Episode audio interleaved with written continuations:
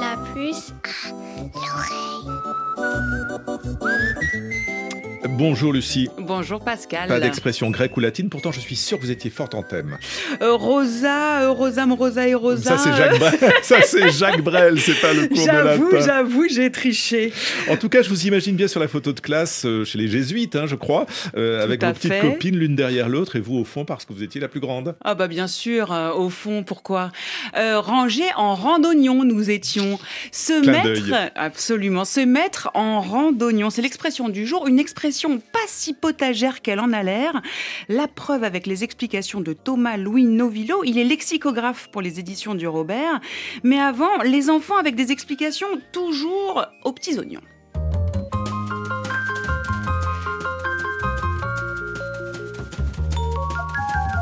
Pour moi, se mettre en rôle d'oignon, ça pourrait signifier sentir mauvais parce que les oignons, souvent, ça sent pas très très bon. Donc, euh, se mettre en rang d'oignon, c'est se mettre euh, dans le rôle d'un oignon. Donc, c'est ne pas être au top dans l'hygiène. C'est se mettre un peu euh, bah, déjà en rang, mais euh, serré collé, un peu comme euh, les oignons. Que les oignons, bah, c'est un légume, et si par exemple on le met dans la cagette, bah, du coup on les met euh, serrés pour euh, gagner de la place. Et ils forment un peu un rang, puisqu'on peut les mettre par exemple deux par deux, tout ça. Se mettre en rang d'oignon peut vouloir dire être introverti, car l'oignon a beaucoup de couches. Et alors, euh, être introverti, en fait, c'est comme si tu mets beaucoup de couches au-dessus de toi pour cacher la vérité. Ça pourrait dire par exemple se mettre en rang mais bien serré, euh, bien collé. Ce serait peut-être euh, au temps de l'Antiquité où Jules César il disait ouais mettez-vous en rang d'oignon là parce que là vous êtes bien serré. Faut aller contre les Gaulois là, bataille d'Alésia, c'est bien soignant. Et voilà c'est bon.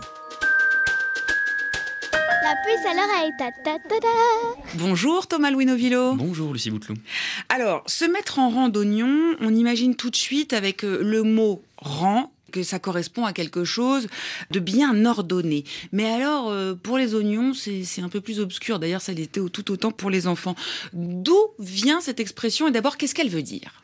Alors, se mettre en rang d'oignon, c'est se mettre sur une seule ligne, à la suite, quoi, Mhm. en file indienne, on dirait aussi. Mhm. Pourquoi les oignons? Et pourquoi les oignons? Alors, il y a, on, on retrouve trace de cette expression dans des dictionnaires du XVIIe siècle. Un bibliothécaire en particulier, Leroux de Lincy, qui nous dit qu'en fait c'est une allusion à la manière dont les gens de la campagne assemblent les oignons avec des liens de paille en plaçant les plus gros en premier et ensuite les autres. Donc on attache un gros oignon, puis de plus en plus petit pour faire une botte. Alors, une botte, c'est pas tellement à la queue leu Eh ben non, pas du tout. Et donc, alors? Eh bien, aujourd'hui, ça a évolué. En fait, on a gardé le rang en, tête, un peu comme les rangs pour rentrer dans la classe de l'école. Mhm. Euh, mais on a oublié qu'en fait, les rangs d'oignons, c'était avant tout des bottes. Et l'expression, à l'époque, qu'est-ce qu'elle veut dire?